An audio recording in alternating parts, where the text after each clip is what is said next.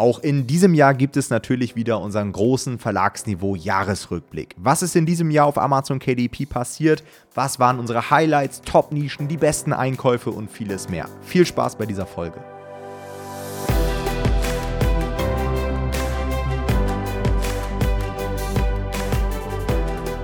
Hallo und herzlich willkommen zu einer neuen Folge des Verlagsniveau Podcast. Und nun ist es wieder soweit. Das Jahr neigt sich dem Ende zu und natürlich gibt es auch in diesem Jahr wieder eine Recap-Folge von uns zum Jahr 2023. Wir wollen in dieser Folge heute mal gemeinsam das Jahr auswerten, über die Highlights reden. Wir haben auch wieder folgende Formate dabei, dass wir einmal unsere Top-Nischen des Jahres mit euch teilen, unsere besten Einkäufe und natürlich wollen wir auch wieder einen Blick ins neue Jahr 2024 wagen. Was haben wir für Vorsätze? Was sind so unsere Ziele im kommenden Jahr? Ja. Bevor wir damit starten, möchte ich an dieser Stelle aber auch nochmal ein Danke raushauen an euch fürs Hören, für die ganzen Impulse, die ihr uns für diesen Podcast im Jahr mitgegeben habt, für die Bewertung auf Apple Podcasts, Spotify und Co. Wir haben nämlich gerade auch unsere Jahresauswertung bekommen von Spotify. Und die hat uns sehr erfreut, denn tatsächlich haben wir in diesem Jahr sehr, sehr viele neue Hörer gewonnen. Ich glaube, über 100 Prozent Wachstum. Ich glaube, 80 Prozent der Zuhörer haben uns erst im Jahr 2023 kennengelernt, was wir auch krass fanden. Das ist crazy, ja. Weil den Podcast gibt es ja jetzt schon eine Zeit lang. Und was mich auch geflasht hat, äh, wir sind bei über 1000 Hörern in den Top 5 Podcasts und bei über 400 auf Platz 1 sogar. Ja, ist krass. Das fand ich schon crazy. Also auch da nochmal vielen Dank fürs Hören, für den Support und auch nochmal so als Shoutout, ja, falls ihr irgendwas habt, was wir verbessern sollen, falls ihr Inspiration habt für Folgen, falls wir irgendwas anders machen sollen, haut es gerne immer raus. Wir haben ja auch immer unseren Folgenpost in der Facebook-Community, sind aber natürlich auch per E-Mail erreichbar, ja, einfach unter info at nomad-publishing.de. Okay, Jonathan, ich würde sagen, wir starten mal rein. Was ist 2023 alles so auf KDP passiert? Vielleicht auch bei uns im Unternehmen. Und ähm, ich bin das Jahr einfach nochmal so durchgegangen anhand unserer Podcast-Folgen und auch anhand der Communities und habe versucht, so ein bisschen so einen roten Faden mit reinzubringen. Ist jetzt aber auch nicht alles wirklich chronologisch geordnet. Aber ich würde sagen, was man schon mal sagen kann, ist, ich glaube, das Jahr 2023 war sehr ereignisreich. Ich habe auch noch mal in die letztjährige Podcast-Folge reingehört, um ein Gefühl dafür zu bekommen, was haben wir eigentlich im letzten Jahr gesagt Ja. als Auswertung. Und da war das Fazit, dass 2022 echt ruhig war. Aber ich glaube, das kann man jetzt von 2023 nicht behaupten. Wie hast du das Jahr wahrgenommen? Ja, ich würde auch sagen, dass es auf jeden Fall mehr los war als letztes Jahr. Für mich gab es ein großes Thema, das so über allem stand, also wo ich das Jahr so mit labeln würde. Das sage ich dann aber, wenn wir später dazu kommen. Dazu kommen wir nämlich sicherlich noch, das will ich noch nicht unbedingt verraten. Mhm.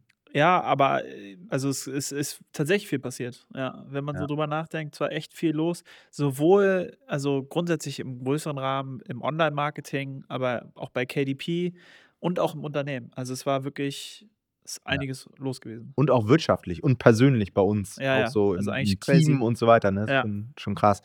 Ich würde sagen, wir starten mal so rein mit dem mit Anfang des Jahres. Da hatten wir erstmal einen sehr, sehr erfolgreichen Kick-Off-Workshop. Das weiß ich noch. Ja. Sehr viele Leute haben teilgenommen, haben super Feedback bekommen.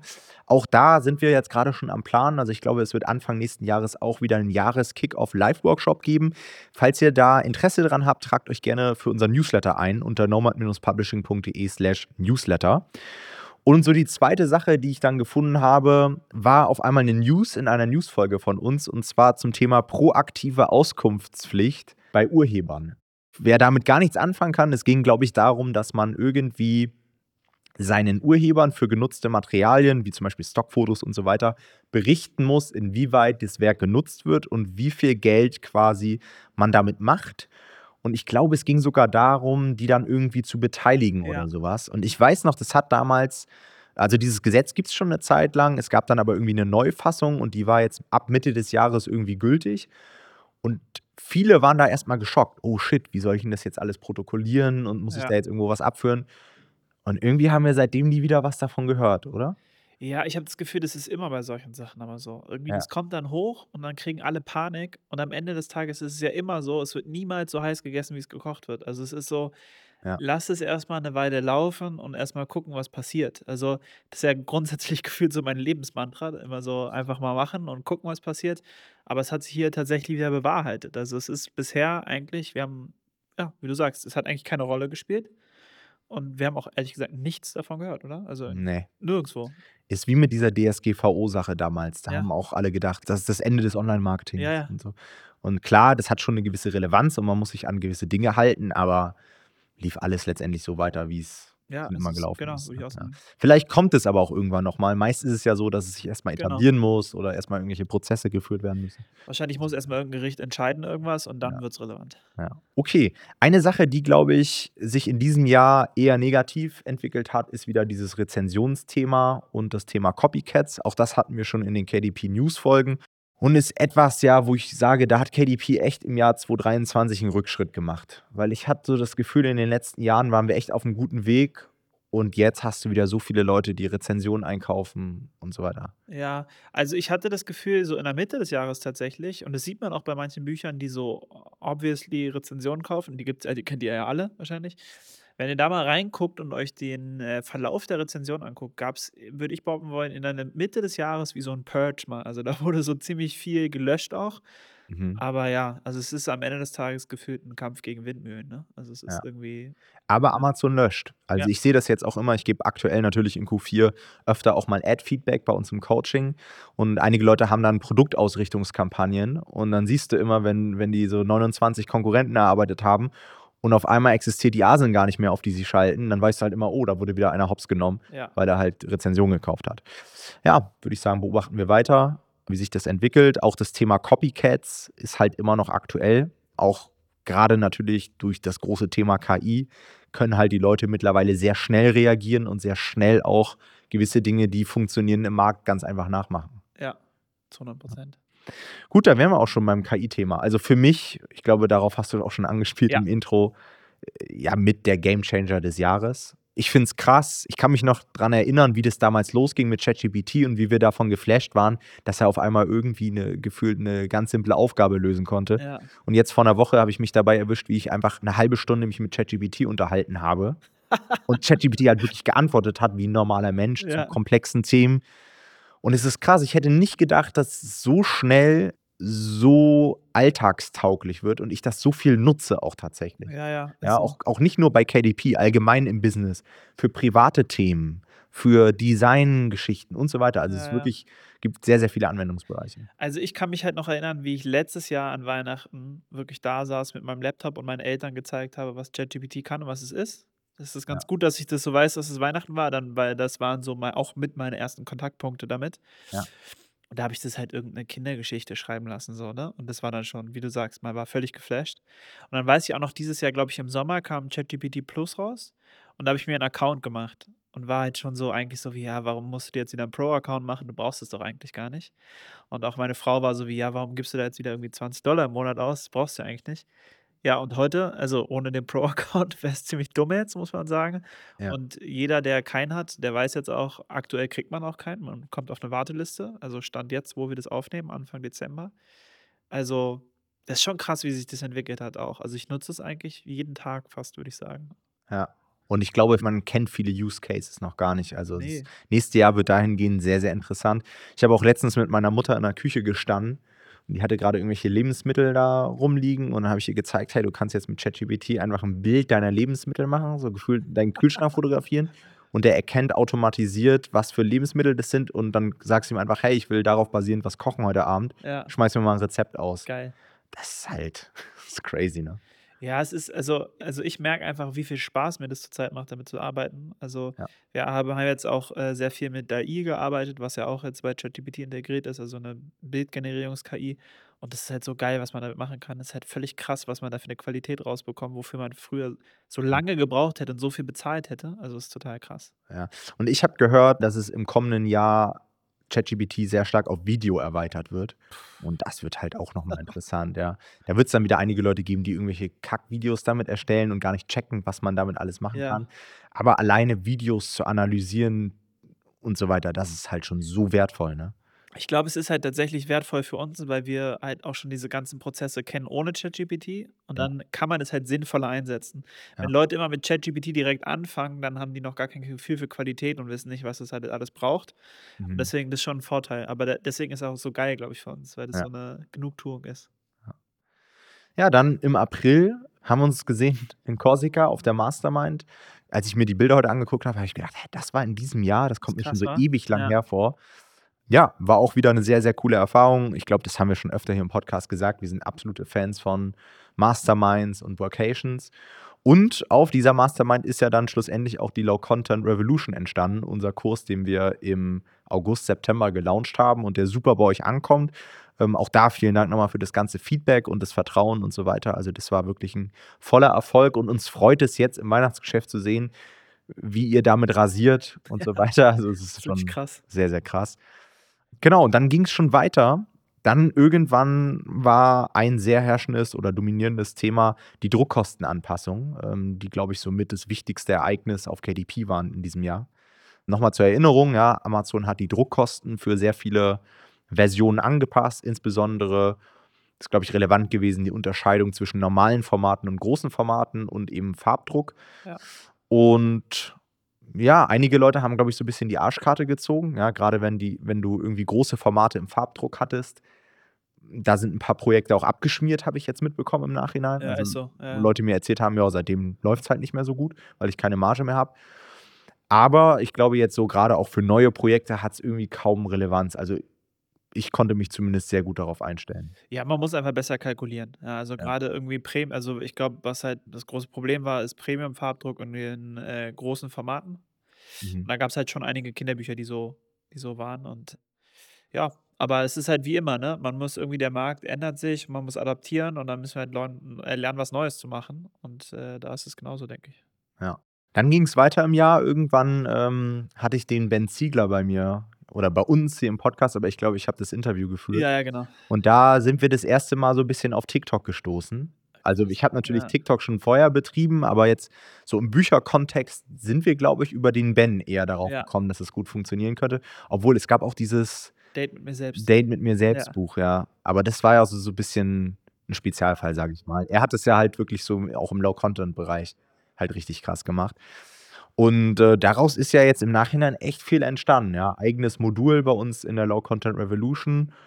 Und jetzt zum Jahresende, äh, wir haben es jetzt, glaube ich, schon öfter gesagt, ist richtig so eine Goldgräberstimmung im TikTok-Bereich ausgebrochen, weil halt Leu- Leute reihenweise mit TikTok-Videos ihre Bücher in die Top 100 geschossen haben. Ja, Top 20 sogar. Top also Top 10, 20. ja. Also es ist völlig krass. Es ist Ja. völlig gestört. Ja. Also das hat wunderbar funktioniert. Und ich glaube allgemein auch so ein Learning, das können wir, glaube ich, auch schon mal vorwegnehmen. Wir werden übrigens auch nochmal eine extra Folge machen zu den Learnings und zu den Fuck-Ups. Äh, Das wollen wir dieses Jahr so ein bisschen aufsplitten. Ein Learning war auf jeden Fall wieder Wichtigkeit von externem Traffic. Also das hat ja auch das TikTok-Zeug Ja. wieder gezeigt. Ne? Selbst wenn du nur diesen einmaligen Push bekommst und nur einmal was viral geht, du brauchst halt keinen Launch mehr. Ja, Gefühlt. Ne? Dein Buch hat halt direkt Relevanz bei Amazon. das stimmt. Ja. Ja. Dann hatten wir in diesem Jahr auch diverse Community-Meetups. Ich glaube, kam auch super an bei euch. Ähm, wir waren in Hamburg anlässlich des Online-Marketing Rockstar Festivals. Wir waren in München, in Köln und in Berlin. Alle Treffen waren sehr gut besucht, tolle Leute am Start gewesen, sehr, sehr guter Vibe, gute Gespräche, sehr guter Austausch. Also ich, ich glaube, wir haben auch so als Fazit gezogen, werden wir auf jeden Fall im nächsten Jahr wieder machen. Ja, war total cool. Also es war auch cool, wie so eine Tour ein bisschen draus zu machen. Wir sind ja, also Tom und ich sind ja von Berlin nach München gefahren, dann war da das Treffen an einem Freitagabend, dann sind wir am Samstag früh weiter nach Köln gefahren, dann war am Samstagabend in Köln das Treffen. Das war schon irgendwie sehr cool und es war auch cool irgendwie zu sehen, dass auch teilweise wirklich die Leute aus unterschiedlichen Regionen einfach ein bisschen unterschiedlich sind. So. Also das fand ich irgendwie Ja. nice zu sehen. Ich bin immer noch schockiert, dass man in München ab 17 Uhr im Biergarten nur noch ein ganzes Maß bekommt und kein halbes Maß mehr. Das ist auch wirklich, kann, ist nur München wahrscheinlich sowas. Ja. Aber es war sehr, sehr cool. Coole Leute getroffen an alle, die da waren. Wir haben es sehr genossen und äh, ja, es war echt nice. Ja, ich denke mal, wir werden relativ zeitnah am Anfang des nächsten Jahres auch schon mal in die Planung gehen für die neuen Community-Meetups. Ja. Wir hoffen, dass wir im nächsten Jahr auch mal nach Österreich kommen. Ähm, ich glaube, da ist die Nachfrage auch sehr, sehr groß. Ich habe auch mal in unsere Statistiken geguckt. Also wir haben die Top-Hörer, glaube ich, sind, kommen aus Berlin, Hamburg und München und dann auf Platz 4 ist Wien. Ach, krass. Ja. Ja. Also das könnten wir auf jeden Fall mal anvisieren. Ja.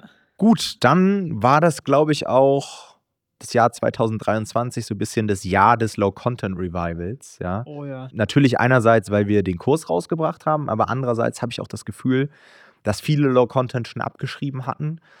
Und ich glaube, unser Ziel, was wir auch mit diesem Kurs hatten, einfach Qualität reinzubringen in den Markt, ist uns ziemlich gut gelungen. Und schau mal in die Top 100, schau mal in die Top 1000. Es ist unfassbar, wie viele Low-Content-Projekte aktuell da drin sind, ja. Ja, vor allem, wie viele gefühlt davon aus der Low-Content-Revolution kommen. Also, es ist schon auffällig. Es gibt so ein paar Merkmale, an denen man immer erkennt, dass die Leute aus dem Kurs kommen, die das Deine. Abschlussdetailseite. Ja. Es ist wirklich lustig. Oder auch so Elemente nur davon. Ist echt Ja. krass. Aber man sieht es halt wirklich sehr, sehr viel. Das freut mich immer total, weil das einfach zeigt, dass ihr umgesetzt habt und dass es funktioniert. Und ja, ich glaube, also, unser Ziel war ja irgendwie zu zeigen, dass man nicht immer mit jedem Buchprojekt Tausende von Euro verdienen muss, sondern dass man sich auch mal 'n paar Stunden selber ransetzen kann und damit so die ersten 100, 200 Euro vielleicht im Monat selber verdienen kann. Ja. Und das ist ja mehr als gut gelungen. Also, die Ergebnisse sind echt richtig, richtig gut. Und ich erwische mich halt auch immer wieder selber, muss ich sagen, dabei, wie viel Spaß mir das selber macht. Also, Ja. ich kann ja so viel sagen, dass ich aktuell an 'ner anderen an 'ner Case Study sitze und, äh, für den Kurs wieder. Also, das heißt, Case Study ist immer, dass ich von vorne bis hinten den ganzen Prozess des Buches zeige, zeige, wie es erstellt wird, wo kommt die Idee her, was spielt's ein und so weiter hinten raus. Und das Buch läuft halt wieder wahnsinnig gut. Ja. Und, also, es ist wirklich ja, es macht sehr viel Spaß. Ja, grade Q4 ist Ja, halt ist prädestiniert, ne, für diesen Bereich. Und was mich besonders gefreut hat, klar, da gibt's dann immer wir zeigen natürlich auch so Überfliegerergebnisse und so weiter. Ja. Aber ich glaube, jetzt letzte Woche hat jemand gepostet: „Hey, ich habe irgendwie 32 Sales schon diesen Monat und ich habe nicht mal Werbung geschaltet“ und so Ja. weiter. Das finde ich halt auch geil, ja. Das ist für viele dann irgendwie so 'n kleiner Betrag, aber der kann halt wirklich lebensverändernd sein, weil du vielleicht das erste Mal überhaupt online Geld verdienst und einfach merkst: „Hey, das funktioniert.“ Genau das. Ja, Ja. dieser Proof of Concept für die, ähm, einzelnen Leute, dass die die sehen, das funktioniert auch bei mir. Ja. Das ist eigentlich, was am nicesten ist. Ja. Dann ein weiteres Thema, was jetzt viele von euch wahrscheinlich nicht betroffen hat, sondern nur mich.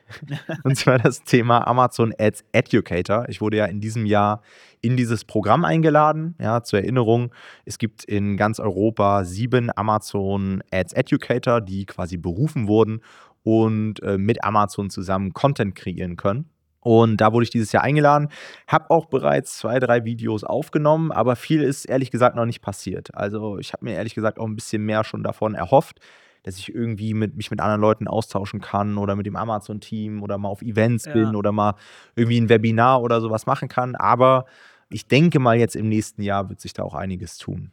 Ja, ich meine, am Ende des Tages ist es aber trotzdem 'ne krasse Wertschätzung. Also, wenn man sieht auch so 'n Klar. bisschen, wie da der Auswahlprozess stattgefunden hat, dann weiß man auch hintenrum quasi mit dem Wissen, was wir haben, dass das nicht so einfach ist, das zu bekommen. Ja. Und, äh, deswegen sehe ich das schon als wirklich große Wertschätzung und richtig cool, ja. Ja. Ja, dann auf Amazon selbst gab's natürlich im Laufe des Jahres auch sehr, sehr viele Neuerungen. Ihr seid ja Hörer des Podcasts hier, das heißt, das brauchen jetzt nicht alle im Detail durchgehen, aber ich kann ja noch mal so 'n paar Highlights einfach ansprechen. Falls ihr das auch noch mal nachvollziehen wollt, hört auch immer noch mal in die Newsfolgen rein. Ich glaube, wir haben in dem Jahr vielleicht so 4, 5 Newsfolgen rausgehauen. Da kriegt ihr dann solche Neuerungen auch immer mit oder ihr seid halt in unserem Newsletter. Zum Beispiel gibt es neue Leseprobeansichten, ja, äh, der Blick ins Buch wurde abgeschafft. Es gibt diverse Updates in Amazon Advertising, auch das fand ich eigentlich krass, wie viel sich da in diesem Jahr geändert hat. Ja. Keine jetzt krassen Sachen, sodass man sagt: „Hey, wir haben jetzt irgendwie 'n komplett neues Anzeigenformat“ oder so, aber doch schon Sachen, die wichtig waren, Ja, würde ich sagen. Neues Kategorie-Feature, neue Möglichkeit, das Lesealter hinzuzufügen. Wir haben jetzt auch die komplette Umstellung auf das neue Dashboard, obwohl mir da aufgefallen ist, das alte ist bei mir immer noch verfügbar. Ja, sie haben auch wieder gesch geschrieben, dass sie's verschieben. Ah. Dass sie dass sie das alte doch noch behalten. Aber man muss ja, eine Sache muss ich jetzt zur Verteidigung von Amazon jetzt mal sagen. Ich habe ja immer gegen das Beta-Dashboard geschossen. Mittlerweile lädt es schnell.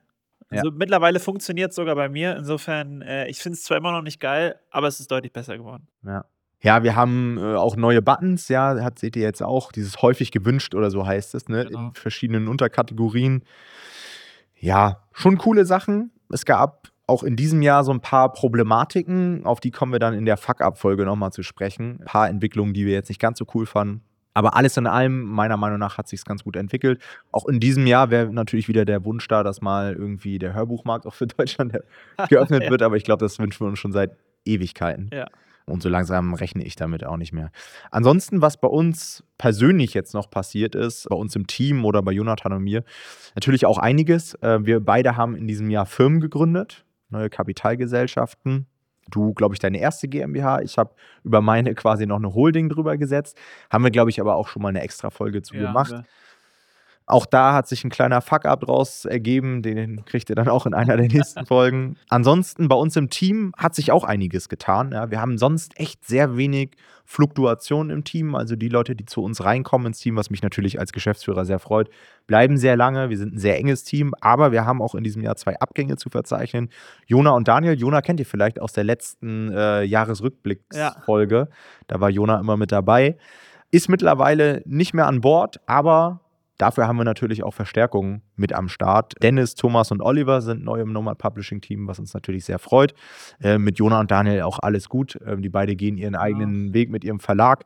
Ähm, das heißt, wir sind da immer noch in Kontakt und sehr, sehr gut befreundet mit den beiden. Und ja, ansonsten hat sich bei uns im Team gar nicht so viel getan. Wir hatten eine coole Vacation. Auch da hatten wir wieder einen Fuck-up, den ihr auch in der nächsten ah. Folge äh, kennenlernen werdet. Genau, das war so ungefähr das Jahr. Hast du noch einen Punkt, Jonathan? Irgendwas, was ich jetzt nicht auf dem Schirm hatte? Nö, ich finde es sehr gut zusammengefasst bisher. Alright. Dann würde ich sagen, äh, starte du doch mal so mit deinen Nischen des Jahres. Ja, also für mich natürlich, und das ist ja auch das, also es ist schon ein bisschen durchgeklungen, weil es mir natürlich auch sehr, selber sehr viel Spaß macht.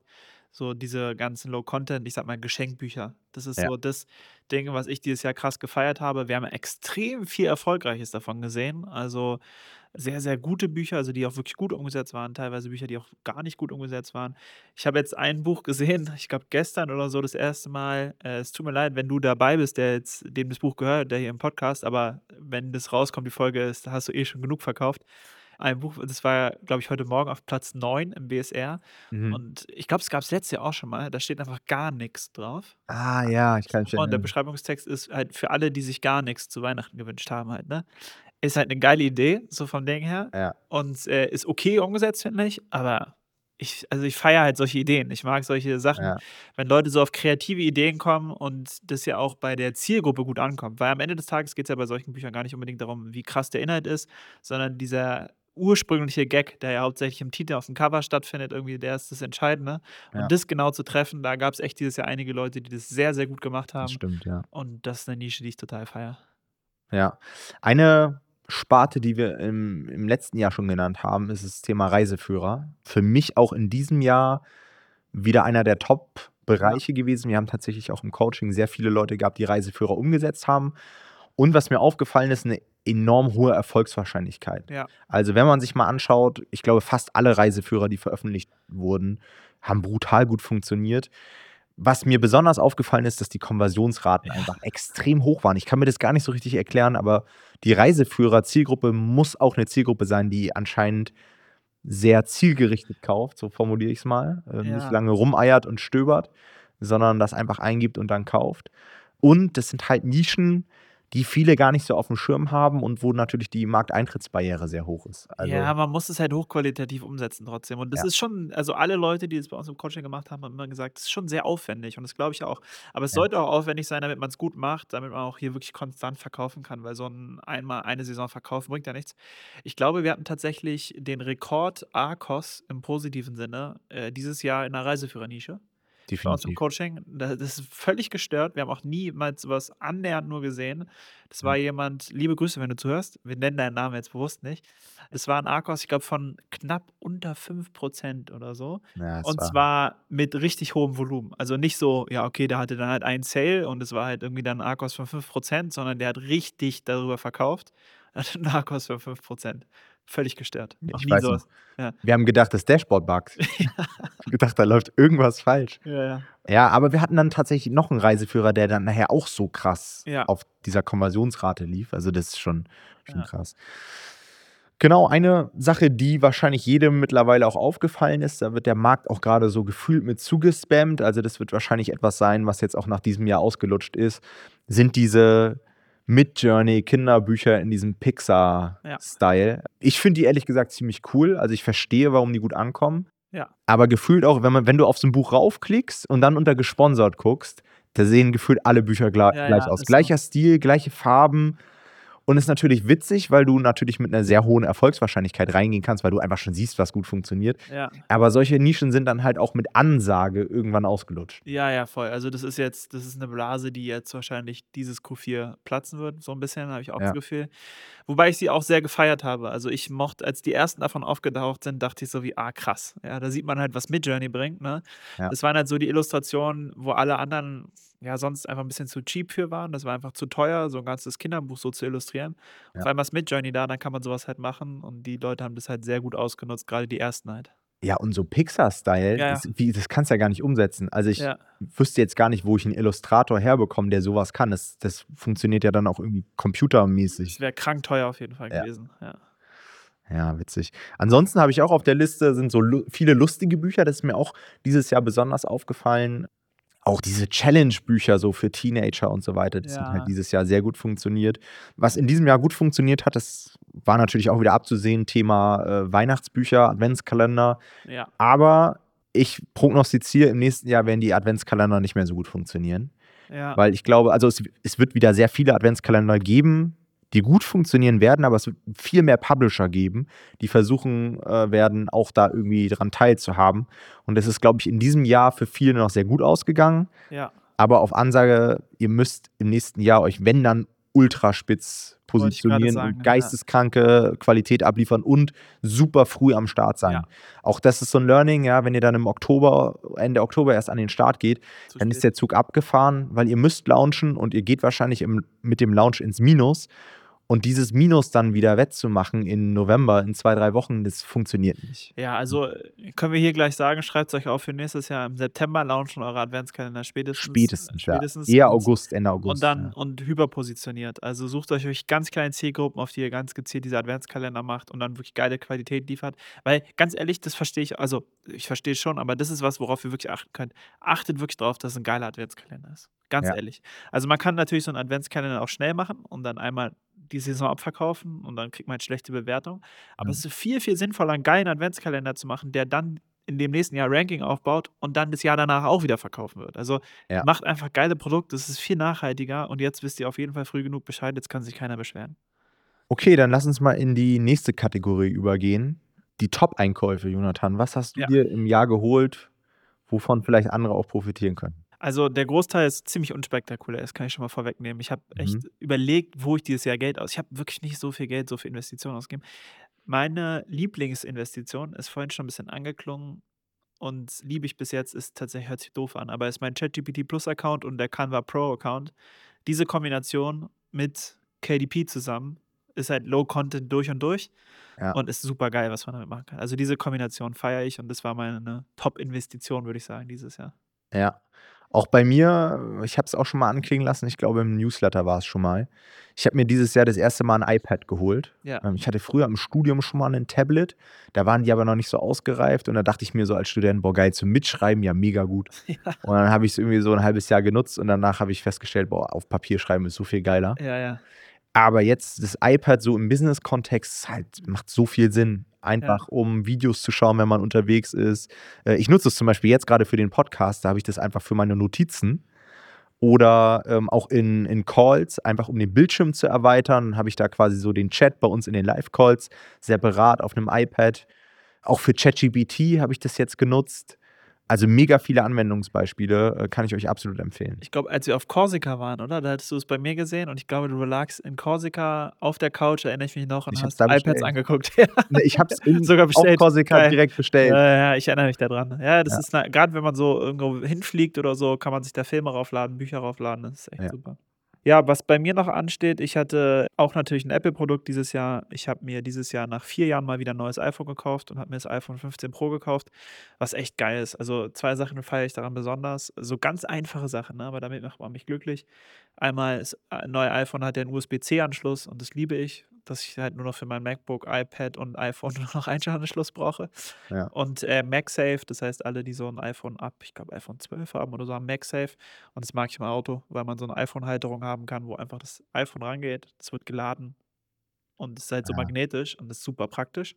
Ja. Und dazu passend, äh, meine Konsequenz war dann, ich stand im Apple Store und dachte so, naja gut, ich kaufe jetzt quasi mir ein iPhone 15 und steige damit auf USB-C um. Damit ich Lightning nicht mehr brauche, das andere Kabel. Und dann dachte Ja. ich, naja, aber ich habe ja noch meine AirPods Pro, die laden auch mit Lightning. Das ist ja dumm, wenn ich noch ein einziges Gerät habe, was ein anderes Kabel hat. Ja. Und dann muss ich ehrlicherweise sagen, habe ich mir aus dem Grund die neuen AirPods Pro gekauft. Läuft bei dir, Jonas. Ja, weil die dann, weil die auch USB-C haben, damit ich wirklich nur ein Kabel brauchen kann. Ich Ja. habe natürlich nicht darüber nachgedacht, dass meine Frau immer noch für alles Lightning braucht, weil sie irgendwie da hängen geblieben ist. Insofern ist der Gewinn nur so durchschnittlich hoch. Aber es, also AirPod Pros kann ich nur sehr empfehlen. Es ist, also AirPods generell ist einfach immer geil. Ich liebe die. Ja, ich habe die mit Lightning, Ja. aber trotzdem als Gerät absoluter No-Brainer. Ich nutze die so häufig zum Musik hören beim Sport, Ja. wenn ich Calls unterwegs habe. Die äh, gefühlt, das ist, glaube ich, der, der größte Pluspunkt auch bei den Apple-Geräten. Die sind einfach so verlässlich. Es Ja. treten keine Bugs auf, es funktioniert alles immer so, wie es funktionieren soll. Ja. Und äh, die Lebenszeit ist ewig gefühlt. Also meine AirPods zum Beispiel sind nie irgendwie schlechter geworden. Oder Nee, so. nee, das ist auch so. Aber du hast auch, du hast ja auch AirPods Pro, aber Ja. mit Lightning, weil dann kann ich dir sagen, man, ich dachte halt, der Unterschied wäre eigentlich nur das und so ein paar kleine andere Sachen, aber man Ja. muss wirklich sagen, das Noise Cancelling ist nochmal deutlich geiler geworden. Okay, Weil krass. ich finde, bei der neuen Generation, man hat, bei alten habe ich immer so ein bisschen das gemerkt, so dass wie so ein bisschen ganz leicht Druck auf dem Ohr ist, so wenn dieses Noise Cancelling an ist. Und das ist halt fast gar nicht mehr bei den neuen. Das ist völlig crazy. Ah, Und die haben auch so, äh, so Spracherkennung. Wenn du anfängst zu reden, dann äh, machen die quasi das Noise Cancelling aus, damit du mit jemandem reden kannst und dann Boah, das es ist wieder eine hoch. geile Funktion. Das habe ich im Gym immer. Ja. Kennst du das, wenn du Ja, im Gym bist und einer kommt an und quatscht dich voll und dann wie so ein Hörnin.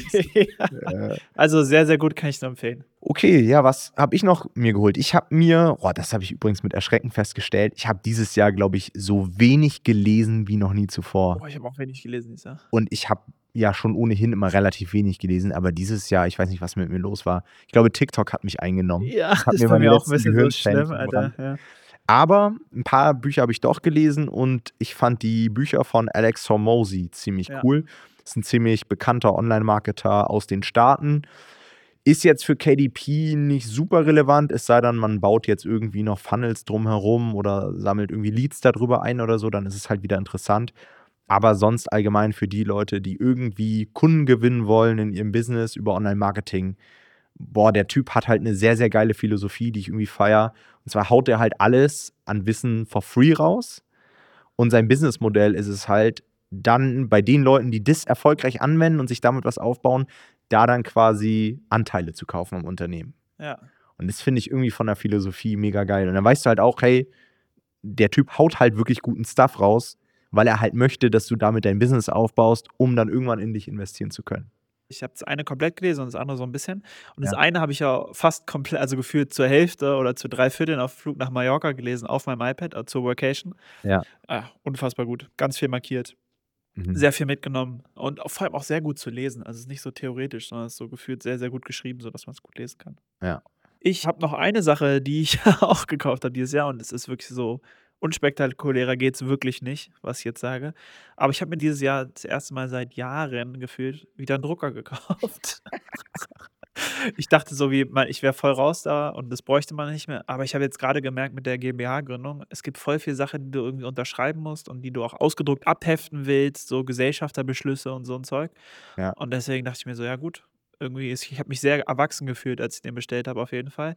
Und ich musste natürlich auch schon einmal neue Patronen kaufen. Und ich musste mir bei dir einmal im Büro Papier schnorren, weil ich noch kein, Stimmt, ja. weil ich kein Druckerpapier habe. Ja, also das war auch noch eine Investition es lohnt sich. Ist schon gut, so ein Ding zu Hause zu haben. Aber da ist mir mal aufgefallen, so wirklich vieles in der Druckerwelt nicht passiert, oder? Also ich habe so einen Drucker, keine. Ahnung, gefühlt kauft man alle fünf oder zehn Jahre einen neuen Drucker und ich war schockiert, wie wenig sich da weiterentwickelt hat. Die sind Ja. weiterhin unzuverlässig, die Ja. haben weiterhin eine scheiße Oberfläche. Was lernen wir daraus? Apple müsste mal einen Drucker rausbringen. Das Das, wär wäre gut, mal ja. gut. Für 2000 Euro dann Ja. oder sowas. Ja. Scheiß drauf. Ja, was habe ich mir noch geholt? Ich habe mir tatsächlich auch eine ganz witzige Story. Ich habe mir in diesem Jahr eine Drohne geholt. Wir waren nämlich auf der Vacation, hat Jo- Jonathan ja schon gesagt, auf Mallorca. Und ihr müsst euch vorstellen, wir sind alle in dieser Finca auf Mallorca ganz abgelegen. Wir hatten nicht mal Nachbarn dort, sondern es gab quasi rundherum um unsere Finca nur ein Feld und quasi eine Straße. Und morgens um sechs oder morgens um sieben ballert auf einmal total laute Musik dort. Also wirklich wie so ein Rave. Ja, so die Art von Also, Musik. das war ein Rave. Das war Das nicht war so ein Wien-Rave. Ja. Und ich dachte mir, was ist denn jetzt los? Feiern die unten jetzt hier aus unserem Team jetzt irgendwie noch eine Party oder was? Habe ich irgendwas verpasst? Und ich stehe auf und dann merke ich, dass das von draußen kommt. Und dann dachte ich mir, das kann doch nicht wahr sein. Ich bin durchgedreht, weil ich nicht mehr schlafen konnte so früh. Und dann bin ich rausgegangen und habe ich gecheckt, okay, irgendwo jetzt hier auf dem Feld oder so scheinen irgendwelche Leute noch eine After-Hour oder sowas zu machen. Und es hat dann auch nicht aufgehört. Und wir wollten halt an diesem Tag vor Ort Videos drehen. Und äh, diese Musik war halt die ganze Zeit im Hintergrund. Wir konnten mit unseren Videoaufnahmen nicht starten.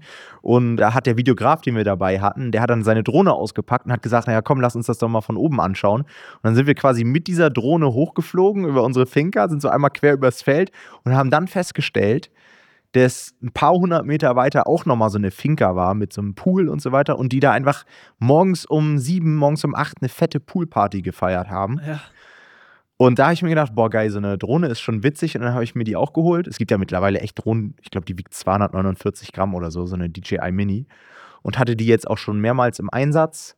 Und es macht halt echt Bock. Ja, ist geil. Also damit zu fliegen, die, also man muss es auch nicht üben oder so, sondern die lässt sich echt extrem geil steuern. Die haben eine super Auflösung, also mega. Ja. Und teuer sind die heutzutage auch nicht mehr. Ich glaube, ich habe 300, 400 Euro oder so dafür bezahlt. Ja, geiles Ding. Und was ich mir dieses Jahr geholt habe, ja, wird jetzt nicht alle betreffen, aber mich hat es betroffen. Und zwar bin ich morgens immer ins Büro gegangen und es war einfach arschkalt im Büro, weil ich hasse es, über Nacht die Heizung laufen zu lassen, wenn ich nicht da bin. So. Ja. Das heißt, ich bin morgens immer reingekommen, dann war es teilweise irgendwie 15, 16 Grad hier im Büro und hat dann zwei Stunden gebraucht, um wieder hochzuheizen. Und ich habe mir dieses Jahr smarte Thermostate geholt. Das heißt, ich habe die so programmiert, dass es morgens, wenn ich ins Büro komme, schon warm ist und am Wochenende das dann runterfährt und so weiter. Und das ist geil. Ja. Super cool. Haben wir auch zu Hause. Kann ich auch nur empfehlen. Sehr, sehr Also es praktisch. gibt ja so viele Smart Home Spielereien, Ja. aber das ist halt wirklich sinnvoll. Ja, ja, ne? voll. Zu 100 Prozent. Okay, dann lass uns mal zu unseren Zielen und Vorsätzen für das kommende Jahr kommen. Ich würde mal starten, wie immer, mein Ziel für das nächste Jahr ist weniger arbeiten, mehr verdienen. das ist mir dieses Jahr nicht ganz so gelungen. Also ich habe weiterhin viel gearbeitet, aber zumindest mehr verdient. Ja, ich glaube, wenn man schon so lange selbstständig ist wie wir, dann geht es irgendwann nicht mehr darum, jeden Tag noch zwölf Stunden zu schrubben, Ja. sondern halt auch mal andere Dinge im Leben wieder zu priorisieren. Ist ja, glaube ich, auch bei dir im nächsten Jahr sehr relevant. Oder? Ja. Ich glaube, es wäre unrealistisch, mir Ziele zu setzen, weil wir im nächsten Jahr Nachwuchs erwarten. Ja, Was natürlich eine sehr, sehr schöne Nachricht ist, äh, direkt am Anfang des Jahres auch. Das heißt, darauf bereite ich mich vor und das wird wahrscheinlich auch den Großteil meines nächsten Jahres in äh, Anspruch nehmen, schätze ich. Das heißt, für mich ist dann nächstes Jahr eher zu schauen, irgendwie, wie kann man es verbinden? Also, wie kriege ich das verbunden? Eventuell in irgendeiner Art und Weise Kinder mit Arbeit. Da bin ich sehr gespannt und äh, mal gucken, was mich da erwartet. Und ich gehe einfach vom äh, höchsten Belastungslevel aus und dann kann ich nur positiv überrascht werden. Insofern, genau, mal schauen. Aber deswegen habe ich mir nicht mehr vorgenommen. Wir sind gespannt, was du berichtest. Also Ja. nicht wundern, wenn ich dann nächstes Jahr irgendwie den Podcast hier alleine mache, dann wisst ihr, Ja. was passiert ist. Oder da so Geschrei im Hintergrund dann ist. Ja, ansonsten haben wir es ja schon angeteasert. Wir haben für nächstes Jahr auch wieder Community-Events geplant. Ähm, auch für unsere Kunden wollen wir im nächsten Jahr wieder ein Event veranstalten.